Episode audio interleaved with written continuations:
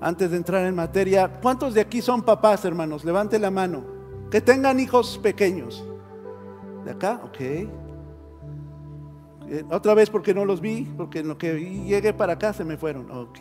Muy bien. Gracias, gracias.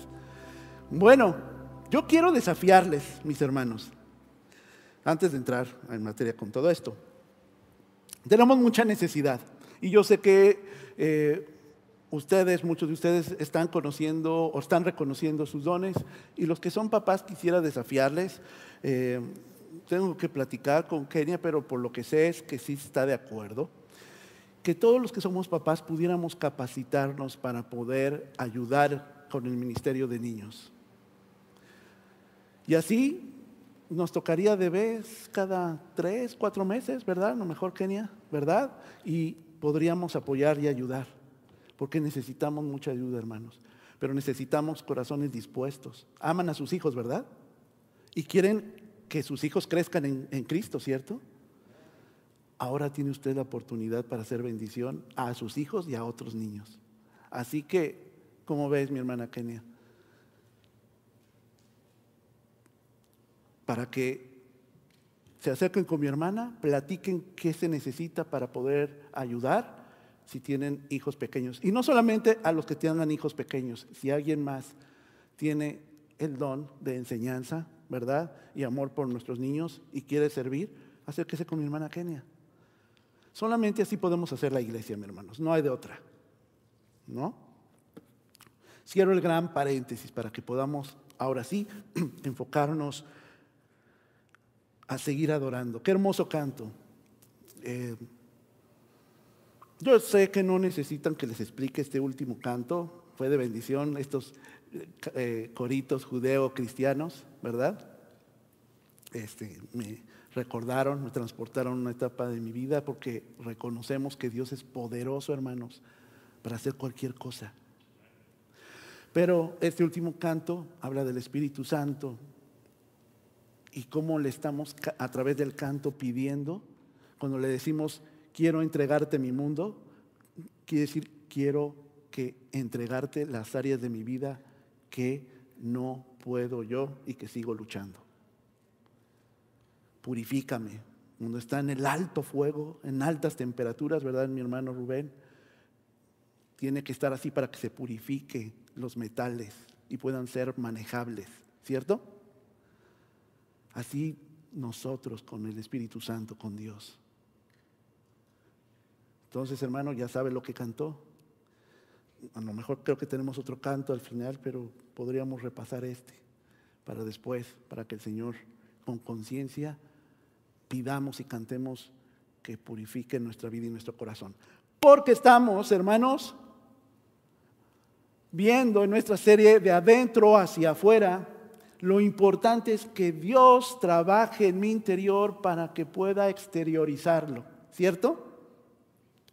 Así que hoy vamos a ver, he titulado a este sermón, lo que realmente importa tener. Lo que realmente importa tener.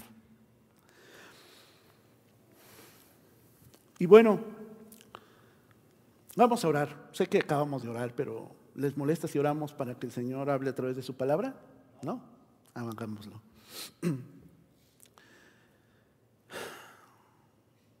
Señor, Como cantamos, queremos entregarte aquello que nos estorba para agradarte. Así que Señor, tú sabes las cosas por las cuales luchamos con esta carne en este mundo. Nos sentimos confundidos y priorizamos cosas que no tienen el primer lugar. Tú eres el primer lugar, Dios. Así que en esta tarde abre nuestro entendimiento, nuestro corazón. Disponte, Padre Santo, para trabajar en nuestra vida te necesitamos.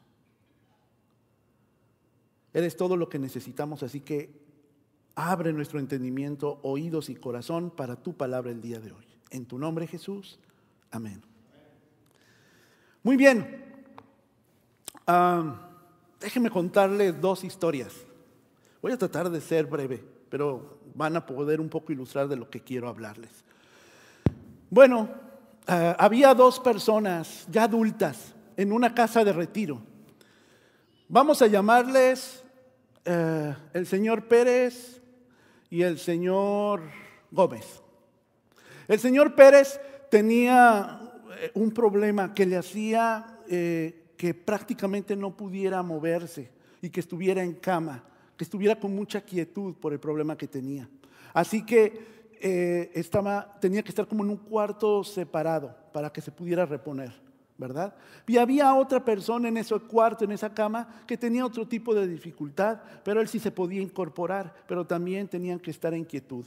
Esas condiciones hacían que el cuarto donde estaban estuviera perfecto para que ellos estuvieran ahí. Solamente que el señor Pérez era el que casi no podía moverse y el que sí podía incorporarse, pero también tenía que estar quieto sin moverse mucho, era el señor Gómez, que tenía una ventana en el cuarto de, este lugar de retiro.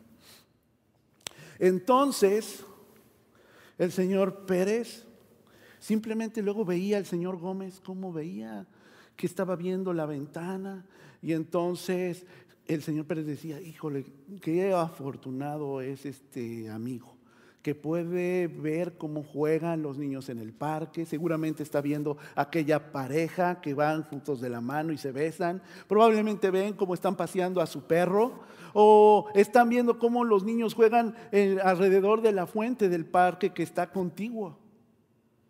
Qué bendición debe tener el señor Gómez de tener una ventana. Es más, creo que no es justo que él tenga la ventana y que yo no. Él pensaba entre sí.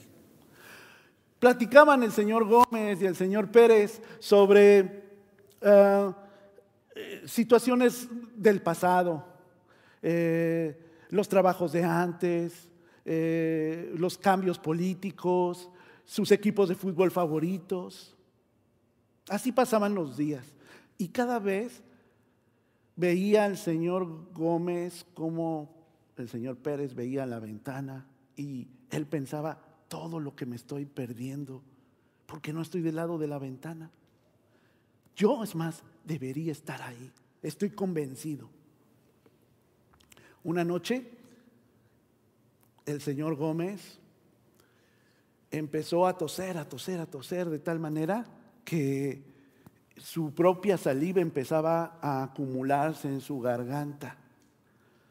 Así estaba tratando de no asfixiarse y el señor Gómez estaba ahí y escuchaba y no llamó a ninguna enfermera ni apretó ningún botón hasta que el señor Gómez se asfixió. A la mañana siguiente llegó la enfermera, vino a checarlos, no hubo más, y así que vio que ya no respiraba el señor Gómez, así que con toda tranquilidad fueron a retirar en y, para enterrar al señor Gómez. El señor Pérez dijo, oiga señorita, pues qué mal lo que le pasó al señor Pérez, pero ¿cree que me puedan poner junto a la ventana? Y sin trámite alguno, en unos minutos estaba del lado de la ventana. Él, con esfuerzos, porque no podía reclinarse mucho, trató de darle un vistazo para ver todo lo que se estaba perdiendo y al ver la ventana había una pared blanca. Rápido les cuento otra historia. Este es de águilas. Había dos águilas que surcaban el espacio de manera impresionante. Pero una de ellas volaba más alto que otra. Así que se preguntaba la otra águila, ¿por qué vuela mejor y más alto que yo? Tenemos las mismas plumas, la misma capacidad. Así que fue esta águila que no volaba tan bien ni tan alto como aquella a ver a un cazador y le dijo, por favor, cazador, esta águila me molesta mucho. Mira, y se desprendió algunas de sus alas, de sus alas, de sus plumas. Haz una flecha para tumbarla. Y el cazador accedió y le dio una flecha, pero ¿qué creen? Volaba tan alto y tan rápido que no alcanzó las flechas a darle. Entonces llegó a la siguiente vez el águila y al ver que había fracasado el cazador le dijo, mira, te doy otras plumas, inténtalo de nuevo. Así lo hizo hasta que el águila seguía surcando el cielo, seguía volando alto y el otro águila se había quedado sin plumas. Así que el cazador aprovechó y se la echó. O sea, la mató.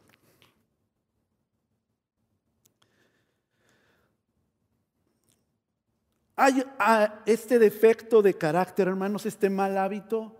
No estamos exentos, desgraciadamente, los seres humanos, pero sobre todo los cristianos. Hoy quiero hablar de la envidia, de los celos. Desgraciadamente esto es algo que sigue eh, dañando a cada uno de nosotros, pero sobre todo a los que conformamos su iglesia.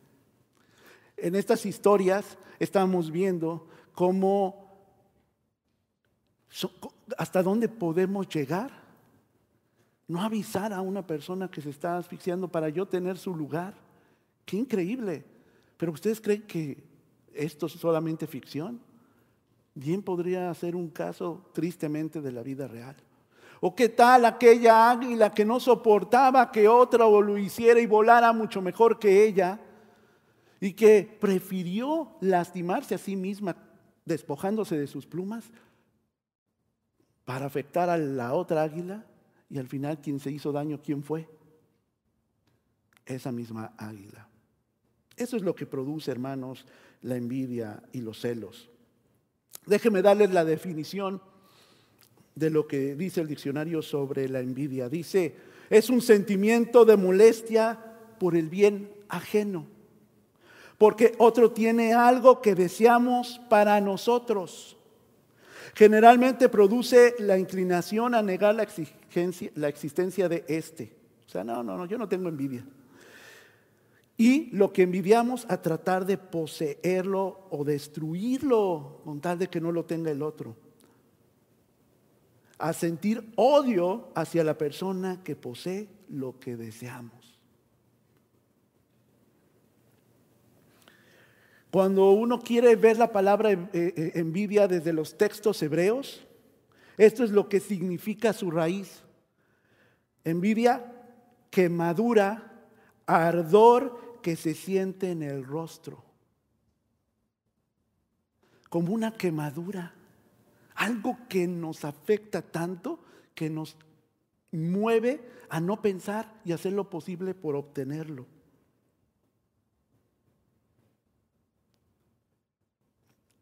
Cuando estamos tan enojados, hasta sentimos que, que nos pica algo, ¿no? Eso querían expresar los judíos, que era ese hábito de envidiar. ¿Y qué son los celos? Que no está muy lejano de esta situación. La palabra griega viene de una raíz que significa estar caliente, como entrar en ebullición. Designa el rojo que sale del rostro de un hombre o una mujer apasionada algo que está a punto de explotar. ¿Nos hemos sentido alguna vez así, hermanos?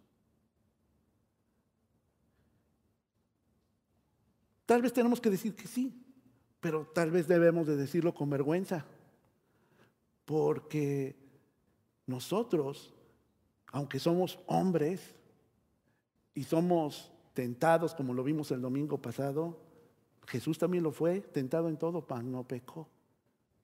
¿Qué tenemos que hacer cuando se presenta, cuando sabemos, cuando somos susceptibles a que la envidia y los celos crezcan en mí? Porque yo deseo lo que tiene otro, porque yo deseo la vida que tiene esa persona, porque yo deseo tener las mismas oportunidades que él o que ella. Pero estamos en el gran dilema de que somos hijos de Dios.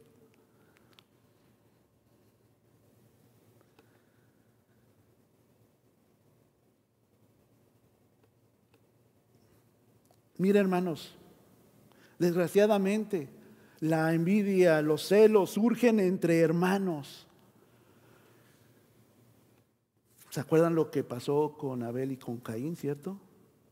Y con muchos otros hermanos que vienen en la Biblia que podemos ver esos ejemplos. Surge entre mujeres, surge entre esposos, entre pueblos y hasta injustos e impíos. Los celos y la envidia desunen a las comunidades cristianas con pleitos, con disputas. Fíjense lo que dice la Biblia. Dice en Génesis 4, 3, 5. Génesis 3, 4, 3 al 5. Y esta es la historia que seguramente todo mundo conoce. Dice, tiempo después, Caín presentó al Señor una ofrenda del fruto de la tierra. Abel también presentó al Señor lo mejor de su rebaño, es decir, los primogénitos con su grasa. Y el Señor miró con agrado a Abel y a, y a su ofrenda, pero no miró así a Caín ni a su ofrenda. Por eso Caín se enfureció y andaba cabizbajo. Hermanos,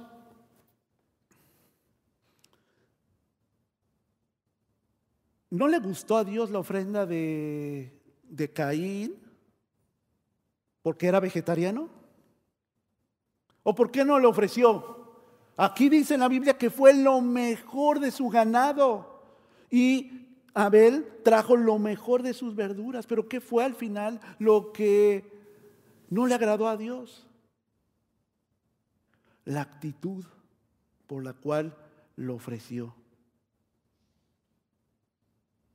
Caín ya tenía envidia de su hermano desde antes y pensaba que su ofrenda era suficiente para que pudiera Dios mirarlo de diferente manera, pero Dios no ve lo que nosotros le damos, sino ve lo que somos.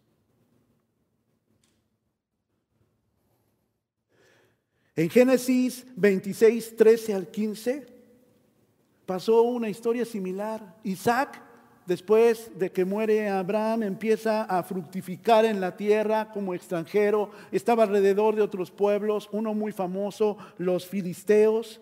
Y dice aquí en el versículo 13 que llegó a acumular muchas riquezas hasta que llegó a ser muy rico.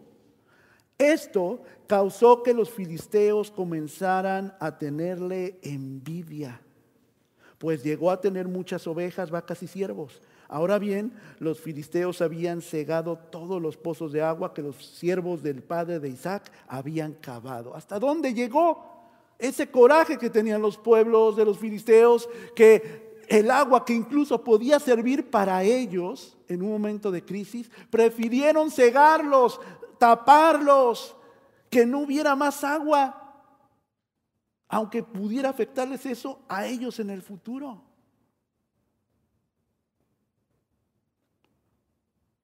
¿O qué tal lo que dice Génesis 37, 4 con la historia de José? Aquí lo dice muy claro por qué los hermanos de José afectaron a José, los patriarcas de, los israelitas. Dice, viendo sus hermanos que su padre amaba a José, más a José que a ellos, comenzaron a odiarlo y ni siquiera lo saludaban. Aquí no me ha pasado, hermanos, pero en otras iglesias donde he estado, Sé cuando una persona está enojada conmigo, porque no me saluda. Es más, ya no me dice pastor, me dice hermano. Y sí soy hermano, soy su hermano en Cristo. Pero así es como yo me doy cuenta que el hermano tiene alguna molestia y que no ha querido compartir. Bueno, aquí pasaba con José, que lo empezaron a odiar, ni siquiera lo saludaban. ¿Cómo son nuestras reacciones, cierto?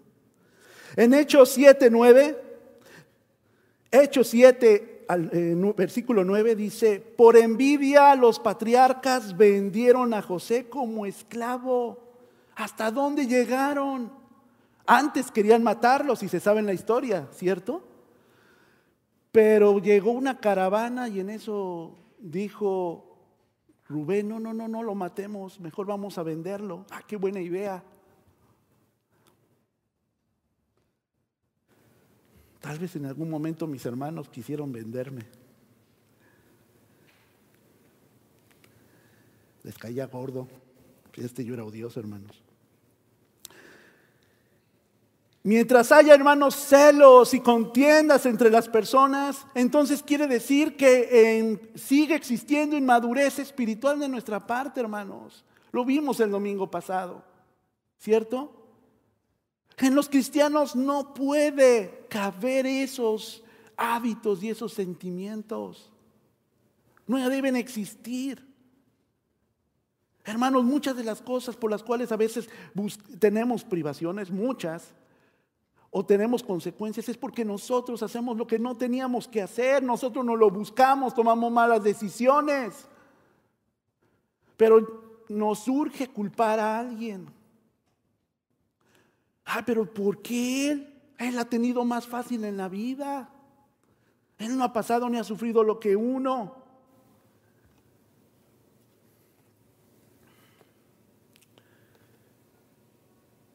Madurez, inmadurez espiritual, hermanos. Dice Primera de Corintios 3:3, pues aún son inmaduros, mientras hay entre ustedes ¿qué? Celos y contiendas. ¿No serán inmaduros? ¿Acaso no se están comportando según criterios meramente humanos? Hermanos, cuando estamos haciendo esas expresiones en nuestros eh, eh, exteriores, ¿Estamos actuando como hijos redimidos, cambiados y transformados por Dios? ¿O estamos actuando como lo que éramos antes?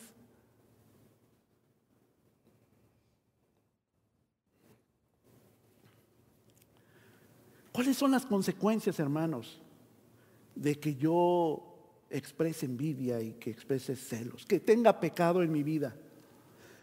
Bueno, lo que dice Santiago 3, del 14 al 16. Dice, pero si ustedes tienen envidias amargas y rivalidades en el corazón, dejen de presumir y de faltar a la verdad. Esa no es la sabiduría que desciende del cielo, sino que es terrenal, puramente humana y diabólica, porque donde hay envidias y rivalidades, también hay confusión y toda clase de acciones malvadas. Prácticamente nos está descartando el apóstol Pablo como cristianos y como que estuviéramos infiltrados dentro del reino de Dios.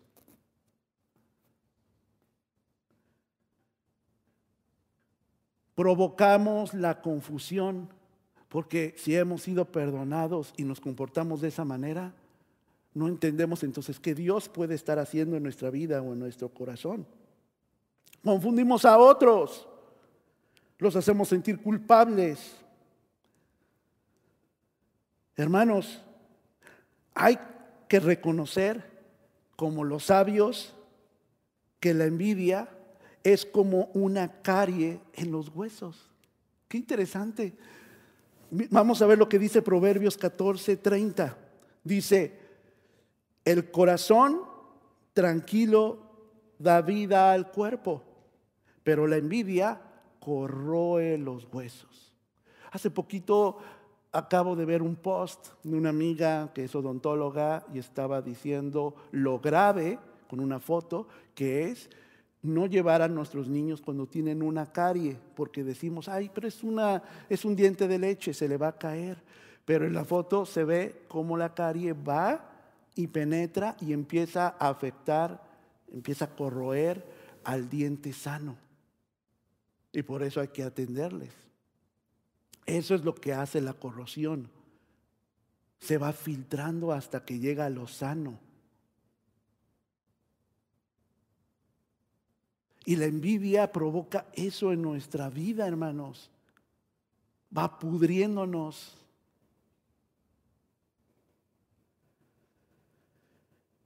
¿Qué dice Mateo 27, 18?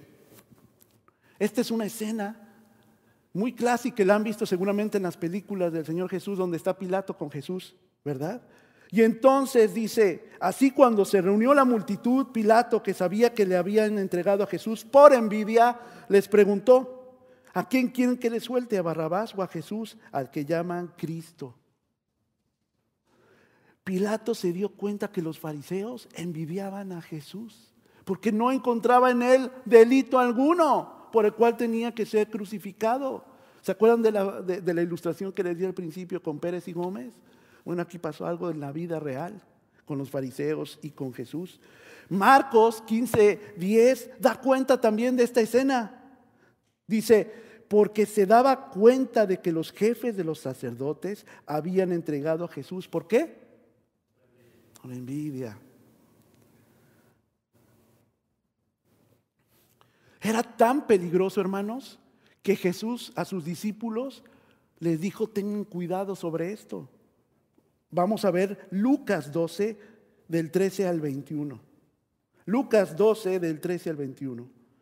Uno de entre la multitud le pidió, maestro, dile a mi hermano que comparta la herencia conmigo. Hombre, replicó Jesús, ¿quién me nombró a mí juez o árbitro entre ustedes? Tengan cuidado advirtió a la gente, absténganse de toda avaricia. La vida de una persona no depende de la abundancia de sus bienes. Hermanos, ¿por qué vamos a envidiar lo que no nos podemos llevar? Nadie, por mucho que trabaje, por mucho que acumule, por mucho que tenga, va a llevarse algo de eso. Pero a veces nos esforzamos por tenerlo y nos da coraje cuando alguien lo puede tener de manera más pronta, rápida y lo puede disfrutar. Hermanos, no estamos disfrutando teniendo esos, esos sentimientos. Nos ganan más allá de nuestra fe. Por eso Jesús aquí lo estaba diciendo. Por eso continuó en el 16. Entonces le contó esta parábola. El terreno de un hombre rico lo produjo una buena cosecha, así que se puso a pensar, ¿qué voy a hacer? No tengo dónde almacenar mi cosecha. Por fin dijo, ya sé lo que voy a hacer. Derribaré mis graneros y construiré otros más grandes, donde pueda almacenar todo mi grano y todos mis bienes y diré, alma mía, ya tienes bastantes cosas buenas guardadas para muchos años. Descansa, come, bebe y goza de la vida. Pero Dios le dijo, necio, esta misma noche te van a reclamar la vida. ¿Y quién se quedará con todo lo acumulado? Así le sucede al que acumula riquezas para sí mismo en vez de ser rico delante de Dios.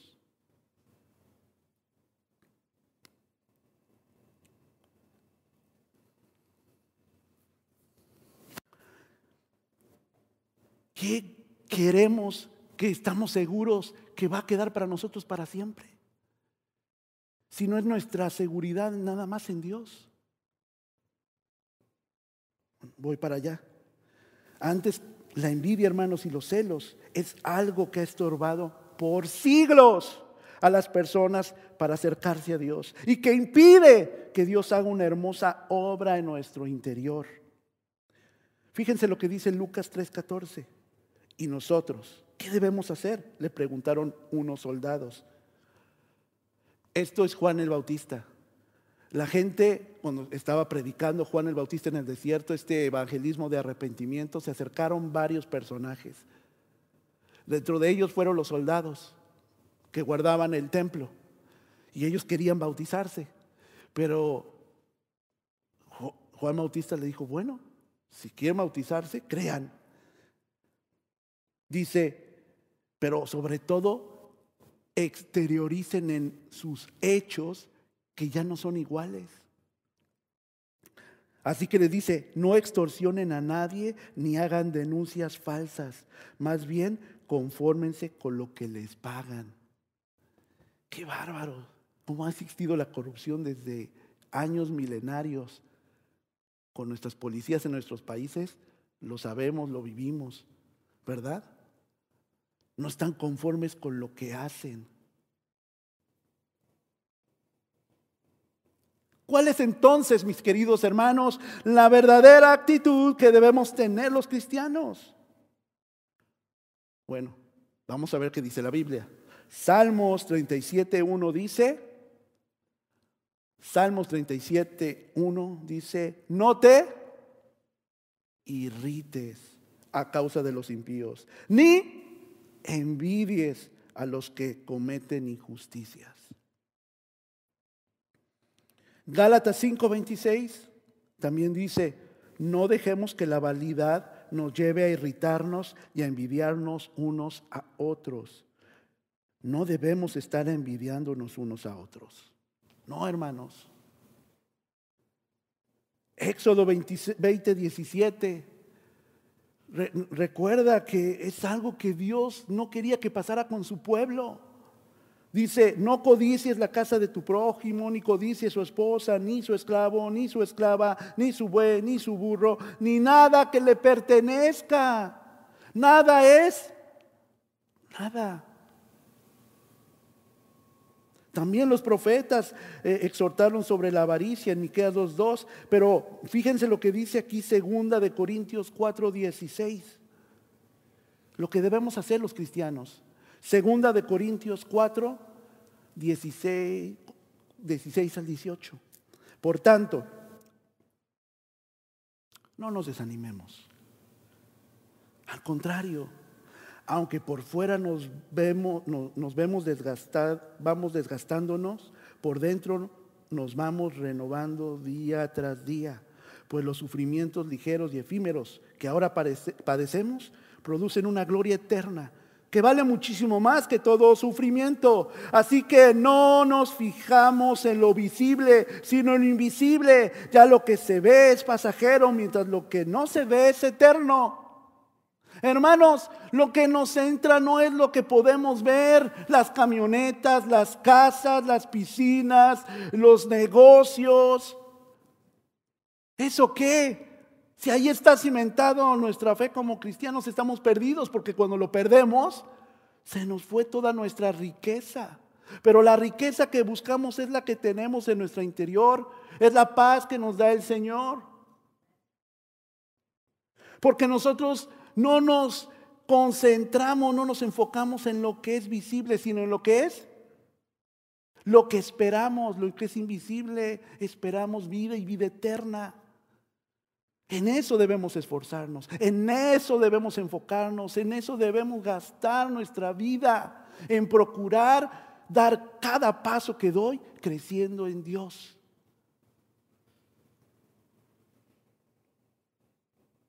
¿Está de acuerdo?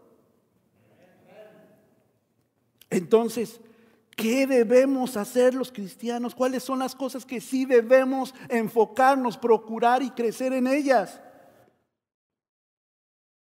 Bueno, ya vimos que los creyentes no debemos andar entonces en contiendas y envidias. Dice Romanos 13, 13. Romanos 13, 13. Vivamos decentemente, como a la luz del día, no en orgías y borracheras, ni en inmoralidad sexual y libertinaje, ni en disensiones o peleas, ni envidias. Eso es lo que no tenemos que hacer los cristianos. Tenemos que vivir sin que nadie nos señale, sin que nada ocultemos. ¿Qué dice Primera de Corintios 13:4? El amor es paciente, es bondadoso. El amor no es envidioso, ni jactancioso, ni orgulloso, porque el amor no tiene envidia. El amor no tiene envidia. Porque no vemos a la persona no como el que la persona que tiene tanto que deseo lo que tiene, sino la, como la persona que deseo que le vaya tan bien porque le amo.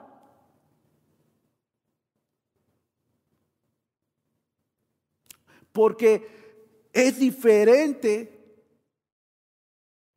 tomar una decisión como el amor a un sentimiento como la envidia. Eso es fácil de desplazar cuando decidimos amar a aquel que no es nuestro enemigo. Nuestro enemigo es uno mismo y lo que tengo en mi interior.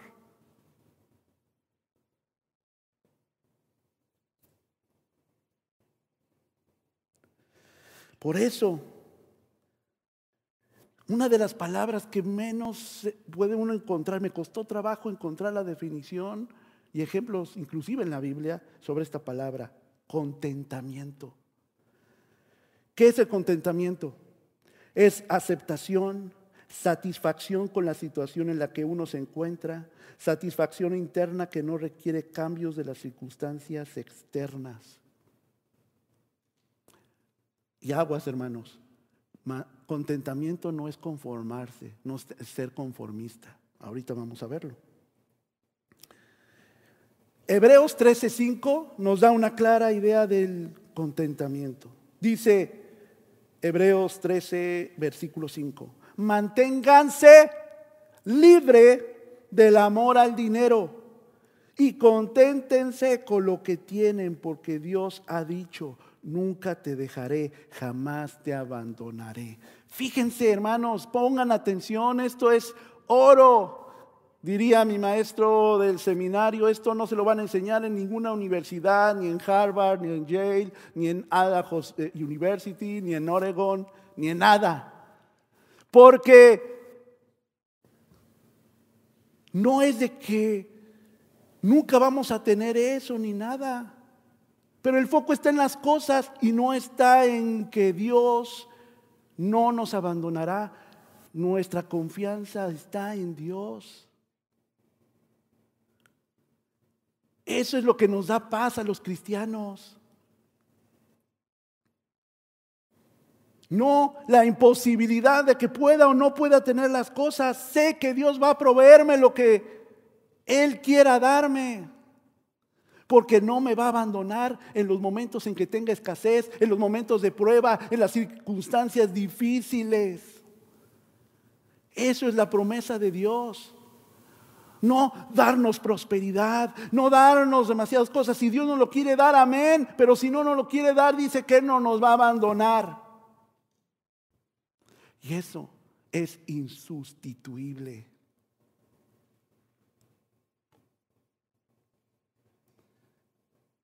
Los cristianos, hermanos, estamos contentos de conocer a Dios y de depender de su gracia de Dios, porque Dios es todo lo que necesitamos.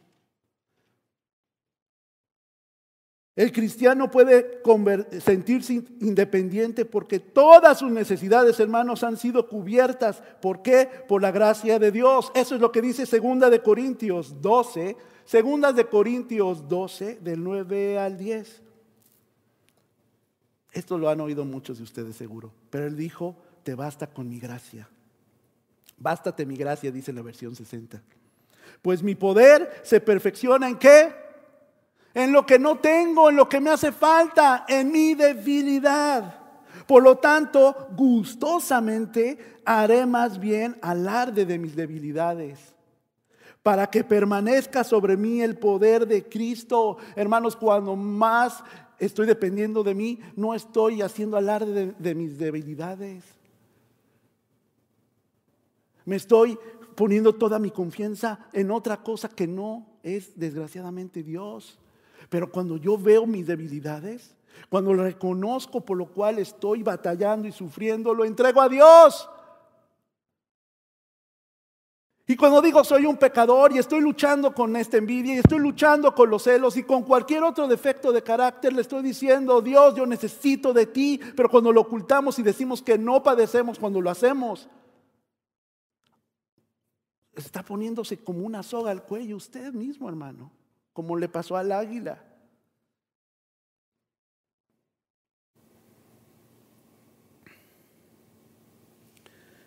Hermano, hermana, no se trata de la aceptación de nuestra condición, sino la seguridad absoluta de que Dios ha cumplido nuestras necesidades.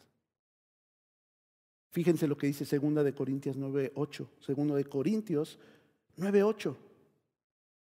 Y Dios puede hacer que toda gracia abunde para ustedes, de manera que siempre, en toda circunstancia, tengan todo lo necesario y toda buena obra abunde en ustedes. Dios es suficiente.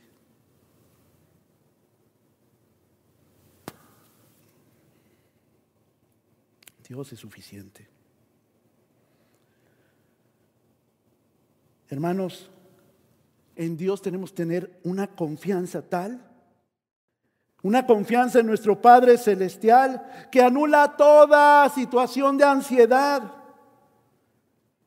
respecto a lo que materialmente nos puede hacer falta. Aquí, hermanos, es donde nos encontramos, donde venimos y pasamos tantas cosas para tener un mejor futuro, para tener mejores cosas. Y si somos con un espíritu solidario para ayudar a otros, a veces nos enfocamos tanto en eso que perdemos de vista lo importante. A muchos de, seguramente de entre nosotros, Dios nos vino a encontrar en este país. ¿Y qué estamos haciendo? ¿En qué nos estamos enfocando? Es tremendo, hermanos, lo que ha pasado con esta situación de la pandemia. Platicaba con mi esposa y le decía, y ella, y, reflexionábamos sobre eso, porque la gente prefiere ver un servicio en línea que venir aquí. La pandemia vino a sacudir realmente lo que creemos, a aflorar nuestros temores, a poner a prueba las cosas. Y los que pensábamos que estaban firmes no lo están. Porque estamos enfocados en lo que no debemos enfocarnos. Dice Mateo 6:32, los paganos andan tras, todas esas cosas. Mateo 6:32. Pero el Padre Celestial sabe que ustedes las necesitan. ¿Por qué nos preocupamos por lo que el Señor sabe que necesitamos?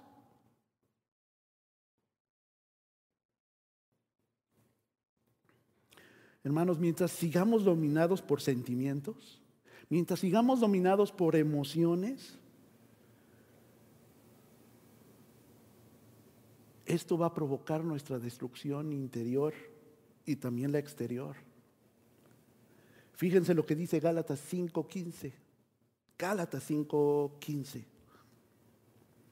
Pero si siguen mordiéndose y devorándose, tengan cuidado, no sea que acaben por destruirse unos a otros.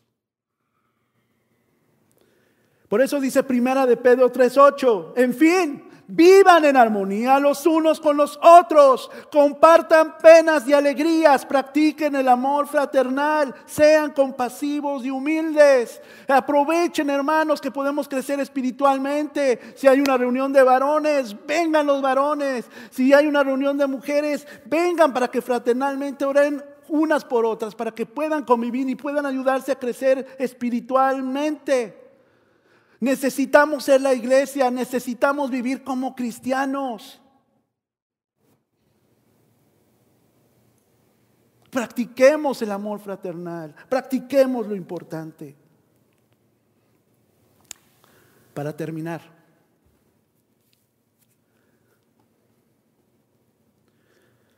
la envidia y los celos, mis hermanos, entre cristianos, es una señal clara de inmadurez espiritual en los creyentes.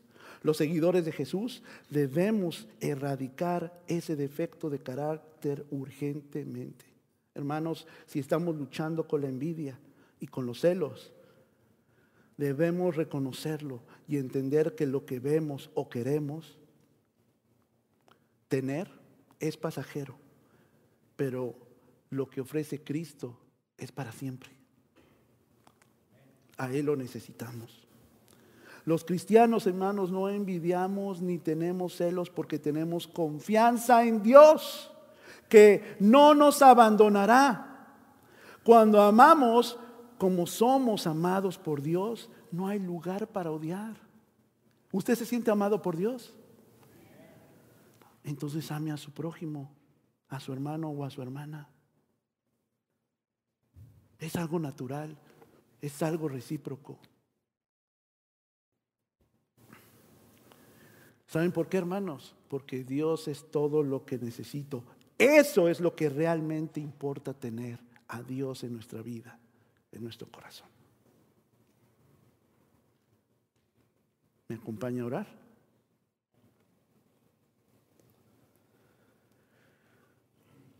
Dios,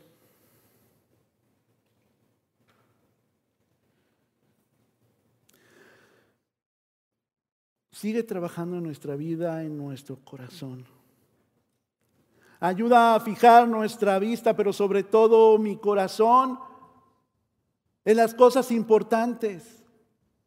Porque Padre, has dado a tu Hijo, diste su vida para que yo pudiera disfrutar de una nueva relación contigo y de una vida eterna. Dios, trabaja en nuestra vida, en nuestro corazón, a nos ver que no nos faltará nada si seguimos aferrados a ti y no a nuestros sentimientos, no a cómo nos sentimos o, a lo que vemos de otros. Dios, haz tu vida, haz de nuestra vida esa ofrenda, ayúdanos a purificarnos.